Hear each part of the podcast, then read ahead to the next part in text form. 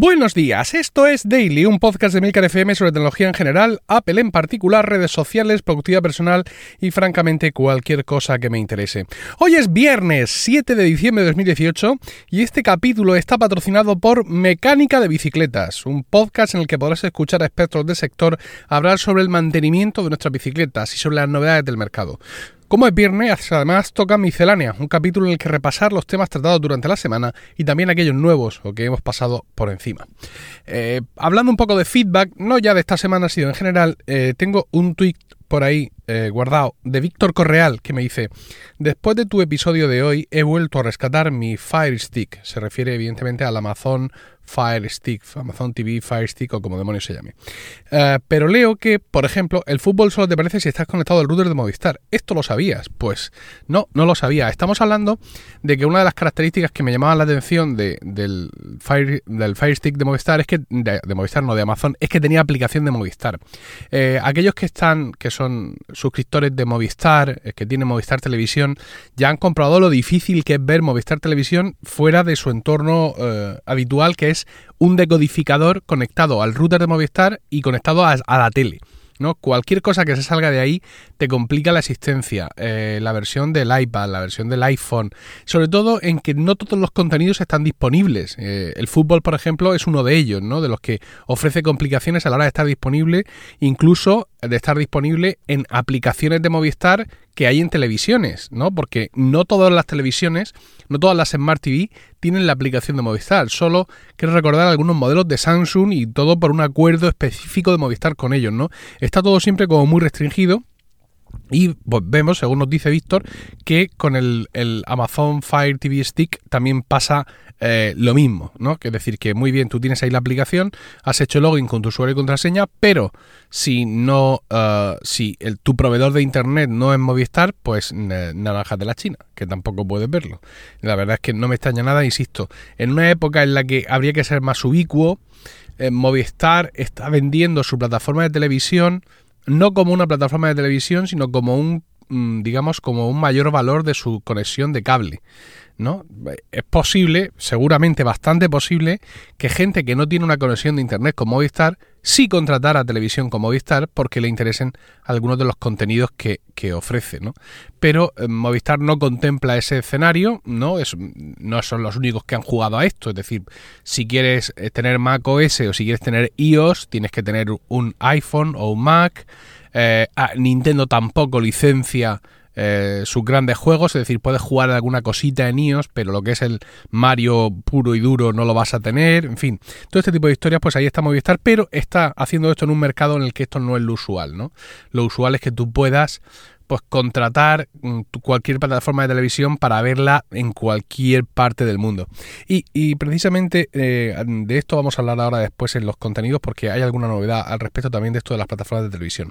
Antes que eso quiero contaros que el ganador de la cesta de Navidad sorteada por el paladar.es es Alachovix en un tweet que publicó a las 12 y 12, es decir, dentro del margen, dije que había que publicar tweets hasta las 3 de la tarde de la española, Allí la gente publicó tweets hasta cuando le dio la gana, pero bueno. Y decía, por tutatis, anhelo con todas mis fuerzas la cesta de arroba el guion bajo paladar que sortea arroba emilcar.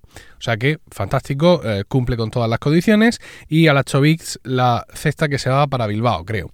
Eh, os recuerdo que a todos los que nos ha tocado la cesta, que sois todos los demás, que usando el promo code Emilcar en alpaladar.es tenéis algunas ventajas en vuestra compra, un 8% de descuento hasta el 31% de diciembre.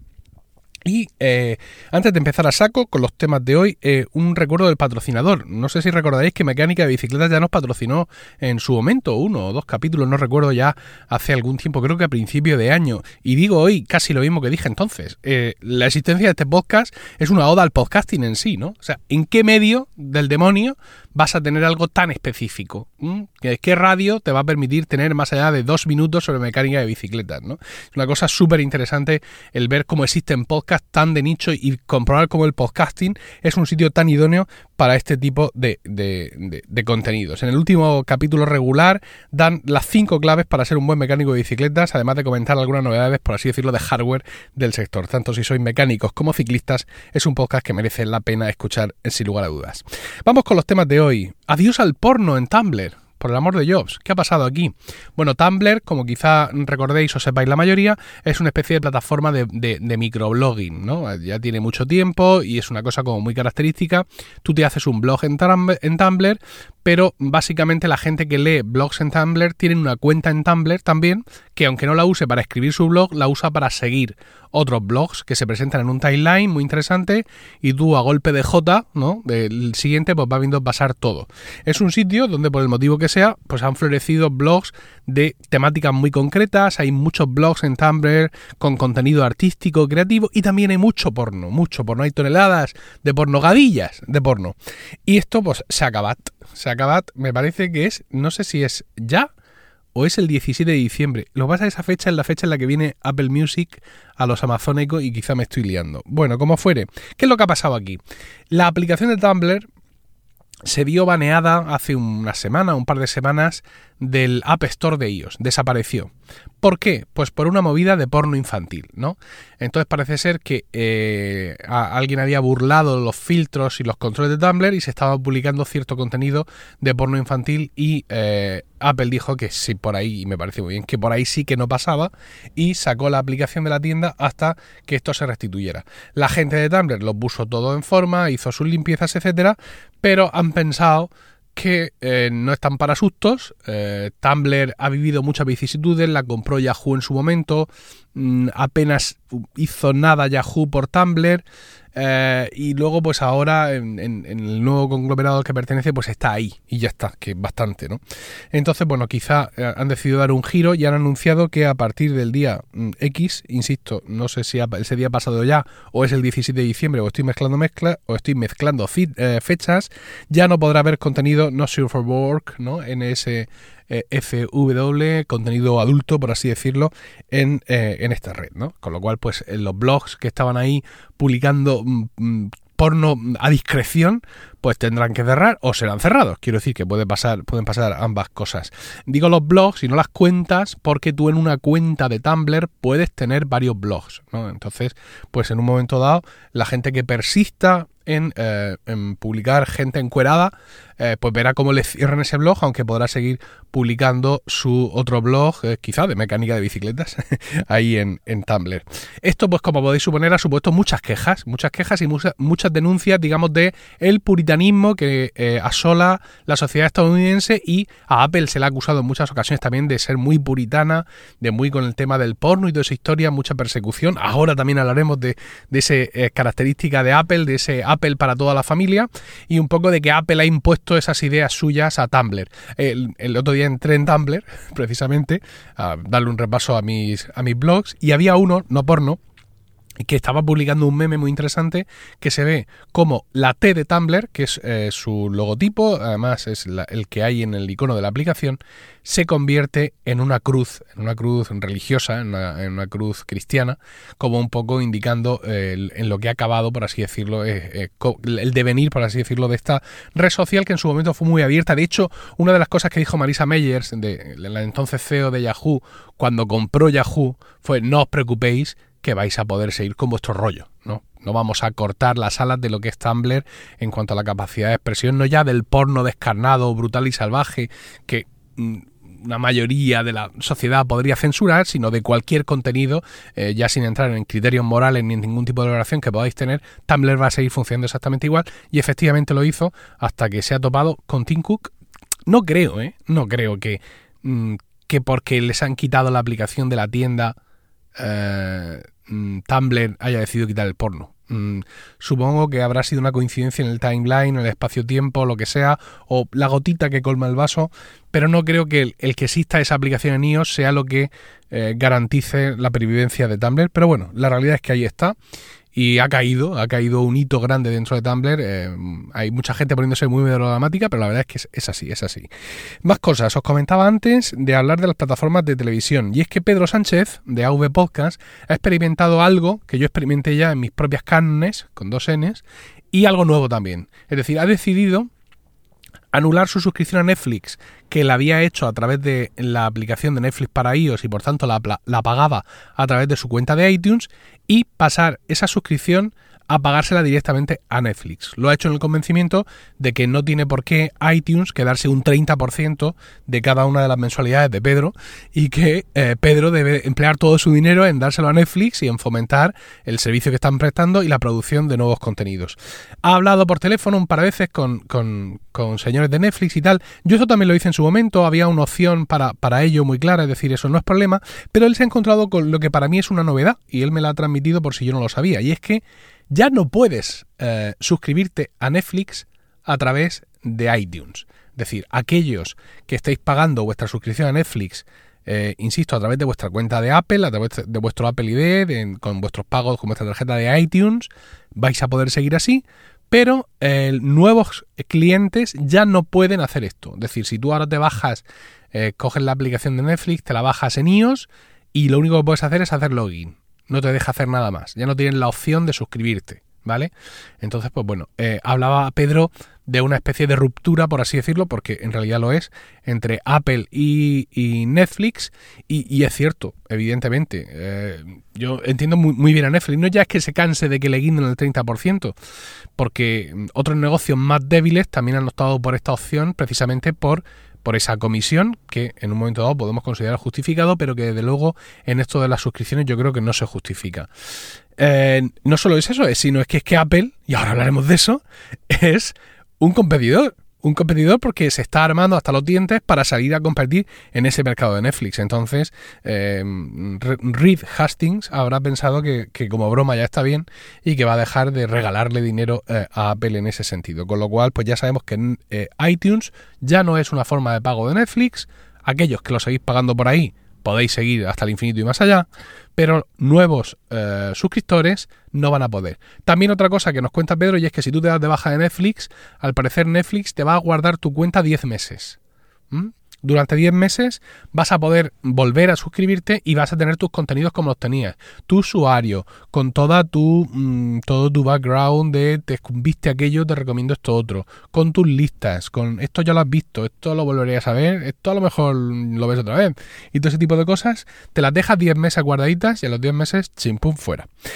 Y eh, como decía, y ahora hablaremos de eso, vamos a hablar de Apple, de Apple y su negocio de mm, series, de su negocio de vicio, ya que Apple quiere comprar una serie protagonizada por Richard Gere. Apple está negociando la compra de los derechos de una serie israelí llamada Nevelot, que se traduce como Bastardos y que se puede describir como eh, una serie eh, para adultos y violenta. Richard Gere podría ser el protagonista de la adaptación al mercado estadounidense de esta serie que estaría eh, controlada por Howard Gordon, eh, uno de los eh, guionistas de Homeland, y por el showrunner de Ley y Orden, Warren Leith. ¿Vale? Es decir, es una serie que ya existe, una serie israelí, con actores israelíes, supongo, y se va a hacer una adaptación, esto ocurre en muchas ocasiones, al mercado norteamericano, hecha por esta gente y Apple quiere comprar esos derechos de la versión norteamericana. Al parecer no está solo Apple en la puja, ya que Showtime, FX y también Amazon están ahí aparcando eh, camiones con dólares en la puerta de, esta gente. La historia va de dos veteranos, de dos veteranos de la guerra, que mm, eh, se, dedican a, salir, a asesinar, o sea, están en un envueltos en una, en, una juerga de asesinatos, pone aquí un blog en inglés, eh, para asesinar gente joven, ¿vale? ¿Por qué? Porque creen que los chicos de hoy no entienden los sacrificios de su generación, entonces lo mejor es matarlos, matarlos a todos. Bueno, entonces, bueno, pues eh, esto es lo que, lo que hay y seguramente Bastards, ¿no? Bastardos, pudiera ser el título, aunque también se baraja que puede haber un nuevo título. ¿Y por qué demonios nos cuentas esto? Por favor, es una serie más al capazo de Apple, sin el menor rastro todavía de fechas de lanzamiento, modelo de negocio que tenga sentido, nada, es otra serie más. ¿Por qué tanta importancia? Bueno, porque esto es muy inusual con respecto a lo que ya conocemos. Y es que hemos comentado, no sé si aquí o en Weekly, que Apple eh, quería sacar un negocio de televisión donde el contenido fuera siempre para toda la familia, ¿no?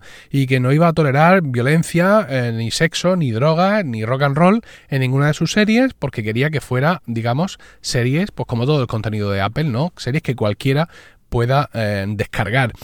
Ah, y decíamos en su momento, bueno, ¿y entonces qué va a hacer?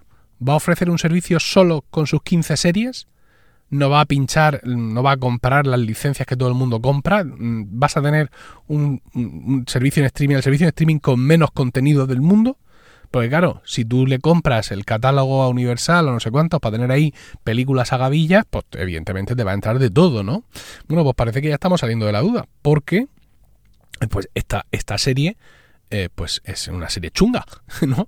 Y si Apple quiere comprar los derechos de, esta serie chunga, es que está, pues evidentemente dispuesto a ofrecer, como todas las demás, todo tipo de contenido en, su canal. Dice CNBC que Apple está buscando tener su propio Breaking Bad, ¿vale? Ya conocéis Breaking Bad, esta serie eh, súper mítica eh, que iba sobre un señor que creaba, creaba droga, sin entrar ya en más historias, y es una serie pues con todo lo que mm, envuelve al mundo de la droga, pues su violencia, su cosa, su historia, su drama moral, su no sé cuántos, y si buscas tener un Breaking Bad, pues evidentemente es que estás dispuesto a ofrecer todo tipo de contenido, con lo cual pues estaría cayendo una de las, mm, digamos, de los presupuestos que teníamos con respecto al negocio de Apple de vídeo y eh, mm, Dios quiera que nos acerquemos más a una fecha o a un modelo de negocio o a una explicación de algo de todo esto que está pasando con Apple Video. En fin, es cuestión de tener paciencia, así que Dios proveerá. Bueno, y ya hemos terminado esta miscelánea de hoy de contenidos enganchados uno detrás de otro en cadenita.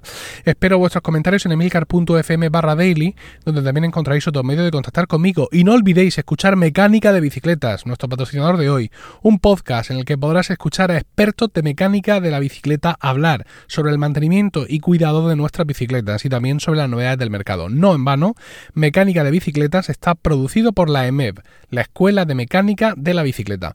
Busca Mecánica de Bicicletas en tu app de podcast, iVoox o en mecánicadebicicletas.com. Que tengáis un maravilloso fin de semana, un saludo y hasta el lunes.